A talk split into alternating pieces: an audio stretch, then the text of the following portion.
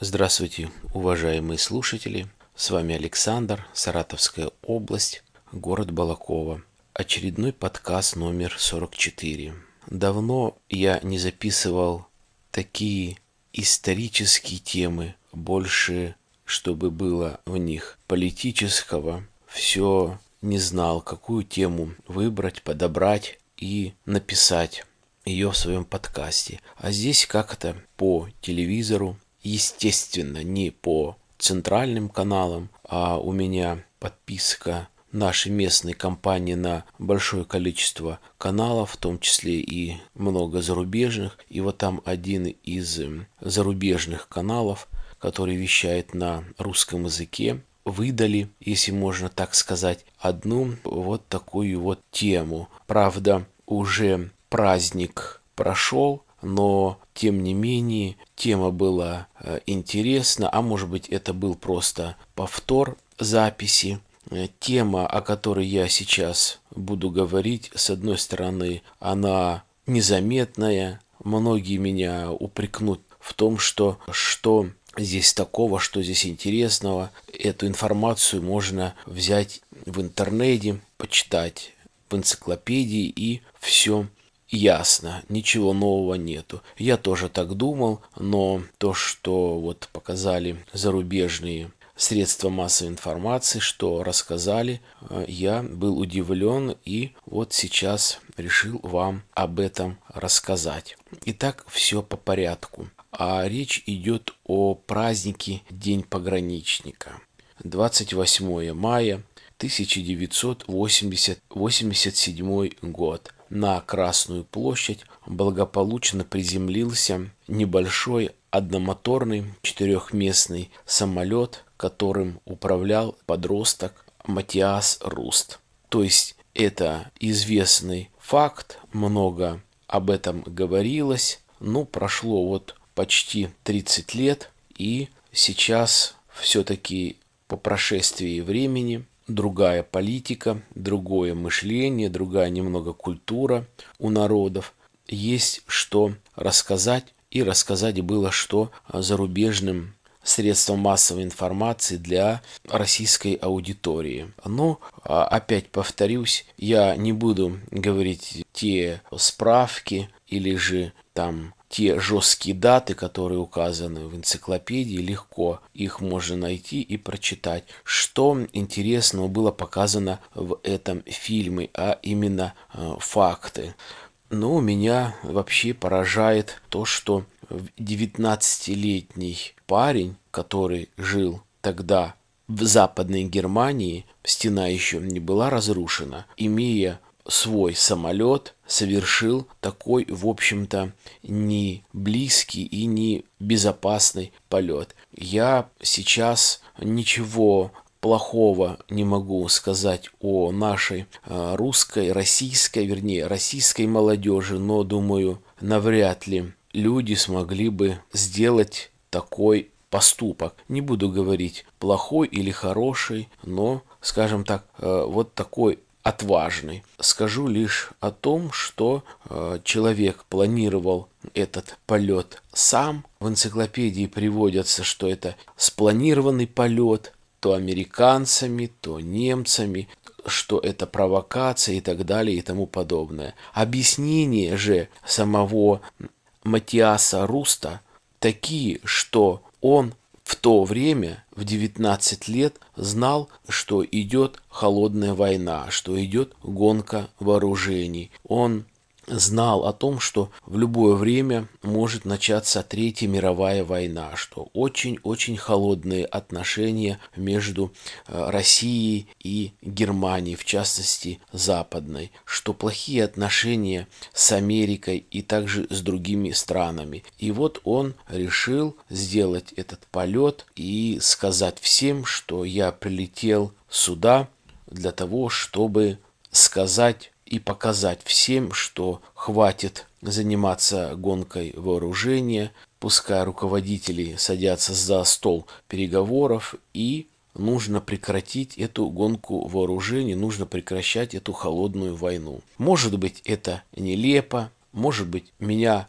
кто-нибудь возьмет палец у виска покрутит, дурак, ну ты, мол, чему веришь? Да, пускай дурак, верю ли я или не верю, это тому умнику решать, кто решится это сделать. Но, по крайней мере, а, высказывались высказывалось такое предположение. Самое смешное, ну, наверное, а, для всех, это когда первые минуты, первые секунды, когда парень приземлился на Красную площадь, подбежали два милицейских и спросили ваши документы. Естественно, на русском языке. Потом оказался, что человек рядом, милиционер, немного знал немецкий язык. Спросили, у вас есть право на полет, на перелет. Ну, конечно, э, глупый вопрос, какое право, какой перелет, или какая может быть лицензия, или какое может быть разрешение. Ну, через некоторое время собрались много народу. Все это показывалось, показывалось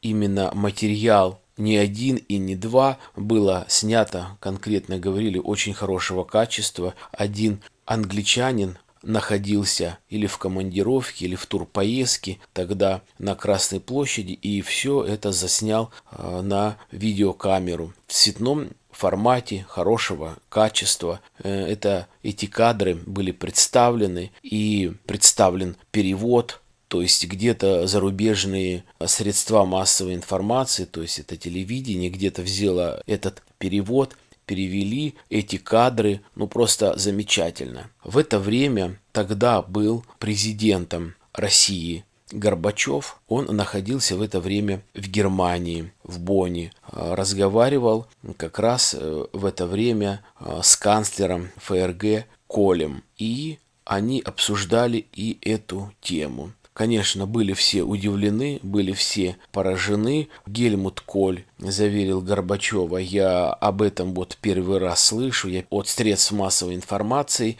и якобы мне невыгодно такие сделки. То есть речь идет о разоружении, речь идет о том, чтобы закончилась холодная война, чтобы найти какой-то доступ к американцам, чтобы американцы тоже поняли, что нельзя дальше вести э, такое вооружение, наращивание оружия. Э, Горбачев очень долго думал, что делать с этим парнем. Показывали Горбачева, когда он возвращался э, с Германии, он вынужден был из-за этого инцидента прервать переговоры прошло там 20-25 лет, решили и у Горбачева что-то спросить. Естественно, показано интервью не было, но Горбачев очень ну, дали понять, что корреспонденты в курсе о том, что время а, думал Горбачев об этом инциденте, что хотел предпринять. И вот он думал либо его из страны выдворить, либо его посадить, то бишь предать суду, либо его вызвать к себе в кабинет, поговорить, что чтобы узнать, что действительно произошло. Но встречаться он с Матиасом не встречался, решили отдать его под суд, и 4 сентября был суд. Приговорили его к четырем годам лишения свободы за хулиганство. Показано в фильме было то, что как и западно-германские журналисты там, в Германии, приезжали в семью к родителям. Э, у этого парня есть э, старший брат. Спрашивали о том, что он думает по этому поводу. А, давали интервью а, родители, приезжали корреспонденты с Америки, то же самое, брали интервью, а, снимали репортаж, чтобы это показать у себя в стране. Но, тем не менее, он был осужден, через некоторое время амнистирован, показывали кине русской, не российской телекомпаниями, не, не российским издательством, а показывали съемку, что эта съемка велась какой-то другой страной. Был синхронный перевод. Матиаст еще раз повторял во все услышание, что он приехал просто вот такой крик души был по доброй воле. Это был жест того, чтобы прекратить гонку вооружения очень кадры такие эксклюзивные, когда приходили консульства, приходили, наверное, высокопоставленные лица, может быть, с разведки именно Западной Германии прилетали в Москву, чтобы побеседовать с Матиасом. И показывали, значит, с камеры он вышел, идет по коридору и заходит он в помещении стоит стол накрытый, разные овощи, фрукты, явства. Потом кивнули головой, вышел прапорщик из кабинета в коридор, и Матиасту начали э, наливать чай из термоса. Ну, видать, те СДИП-представители из Германии. То есть он вначале покушал, и потом они начали беседовать. Сам Матиас рассказывал о том, что тяжело ему было в тюрьме, камера маленькая, всего час или два в сутки. Он находился на свежем воздухе, практически не разрешалось ни с кем общаться, нельзя было читать, то есть для него это был э, некий шок. Продлилось это там около года, его выпустили. Он сейчас благополучно также живет в Германии. Об этом можно где-то как-то узнать в энциклопедии. Он с 68 -го года рождения этот акт, но и по тем временам, что сейчас можно сказать, э, доброй воли, что его выпустили, что судьба более-менее у него нормальная осталась, даже в Германии. Ну, наверное, дело времени. Дело в том, что в ноябре месяце, в конце ноября, была разрушена Берлинская стена то есть начало воссоединения Восточной и Западной Германии. Это было уже немного позже, это было в 89 году. Вот еще какой факт о Горбачеве. Повторяю, наверное, уже журналисты зарубежные как-то связывались с Горбачевым по этому поводу. У Горбачева в то время был, ну, как это сказать, зуб имел или был зол на тогдашнего министра обороны Соколова. Как раз представился повод, чтобы его отправить в отставку. Был отправлен в отставку также генерал, главнокомандующий войск ПВО. Конечно, очень странно было, как так в то время при такой бдительности войск ПВО пролетел а, самолет полностью вот эстонскую границу, финскую границу и оказался на Красной площади. Это не истребитель, который там летит 2-2,5 тысячи километров в час. Обыкновенный самолет больше тысячи километров преодолел, сел спокойно. Я вернусь к тому, почему Горбачев был зол и недоволен Соколовым. Соколов – это настоящий козел. Козел потому, что именно он был инициатором, чтобы российские войска вошли в Афганистан. То есть он был первым лицом в Министерстве обороны, он смог преподнести еще тогда Брежневу и ввели войска э, в Афганистан. Горбачев знал о том, что это была огромная ошибка, но он не был у власти, он ничего не мог поделать, и вот сейчас он решил э, расквитаться и с легкостью отстранил от занимаемой должности этого человека благодаря, в кавычках, которому столько много людей погибли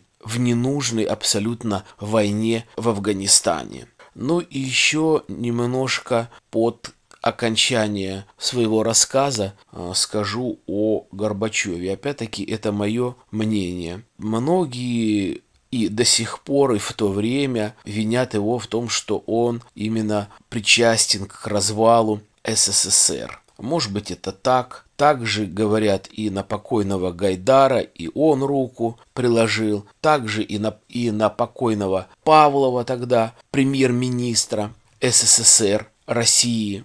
Многое можно говорить. Также Горбачева э, винят о том, что вот эта алкогольная компания, особенно вырублены виноградники, И уже когда Горбачев был на пенсии, уже не у руля, а совершенно недавно, я сам лично слушал интервью Горбачева, когда он давал многим журналистам, в том числе и зарубежным, и говорил, многие вот винят меня о том, что я закон трезвости вырубил виноградники. Говорит, вы знаете, вот совесть моя чиста. Да, я хотел навести э, порядок, потому что знал, что дальше может быть, если дальше так Россия будет пить. Но чтобы вырубить все виноградники и чтобы так жестко и так крепко закрутить гайки, этого, говорит, я не делал и никогда бы не позволил отдавать такие приказы и распоряжения.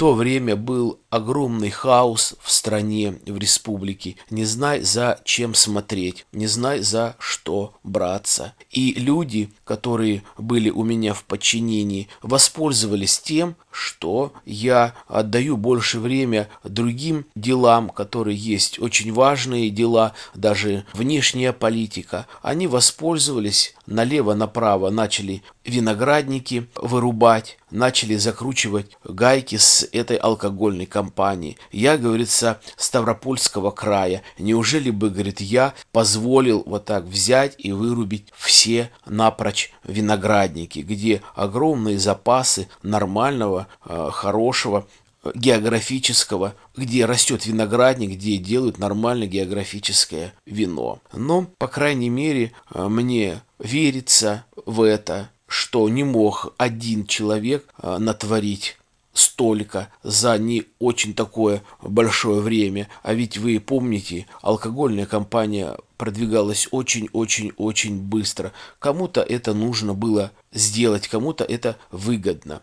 Это первое, за что а, я, в общем-то, ценю этого политика. Второе, за что я ценю этого политика. Извините, Э, дорогие слушатели, особенно тот, кто сейчас э, живет э, в России, и особенно тот, кто был еще подростком и не понимал особо политики, ну, из-за того, что еще был мал по возрасту. Сейчас бы не было этих айфонов, айпадов, не было этих хороших, красивых, дорогих машин иностранного производства, не было сейчас бы нормальных, хороших, плазменных, либо ЖК телевизоров, ведь именно он был первый, кто провел вот эту политику, когда рухнула вся стена берлинская, когда произошло воссоединение народа, когда столько нормальных, хороших, грамотных людей наконец-то уехали из России к себе на историческую родину для воссоединения с семьей, для того, чтобы хоть какое-то время прожить нормально, а не так, как мы здесь жили. Имели Запорожец, Москвич, фотоаппарат, Зенит, часы, Чайка и Слава, телевизор, фотон, но зато у нас есть Юрий Алексеевич Гагарин, который первый полетел на космос. И собаки, белка, стрелки, что там, лайка или страйка, э, которые тоже э, летали на космос, ну, по-моему, и э, лапти там им сплели. По крайней мере, полностью открылись границы, и люди начали ездить нормально, смотреть мир, кто-то переехать, кто-то работать, открывать предприятия и так далее и тому подобное. А что произошел развал в стране, так это э, здесь уже должно было бы это происходить. То есть затухание нашей СССРовской зоны происходило, то есть катилось все вниз. Взятничество, коррупция, вспомни только узбекскую мафию по хлопку – что там творилось. Ужас просто. Поэтому, на мой взгляд, даже вот эти вот два аспекта, про которые я сказал о Горбачеве, они во многом характеризуют, что это нормальный, грамотный политик. Но ошибки, ошибки они были, ошибки они были и у всех. На этом все. До свидания. Желаю вам благополучия, здоровья, удачи. Пока.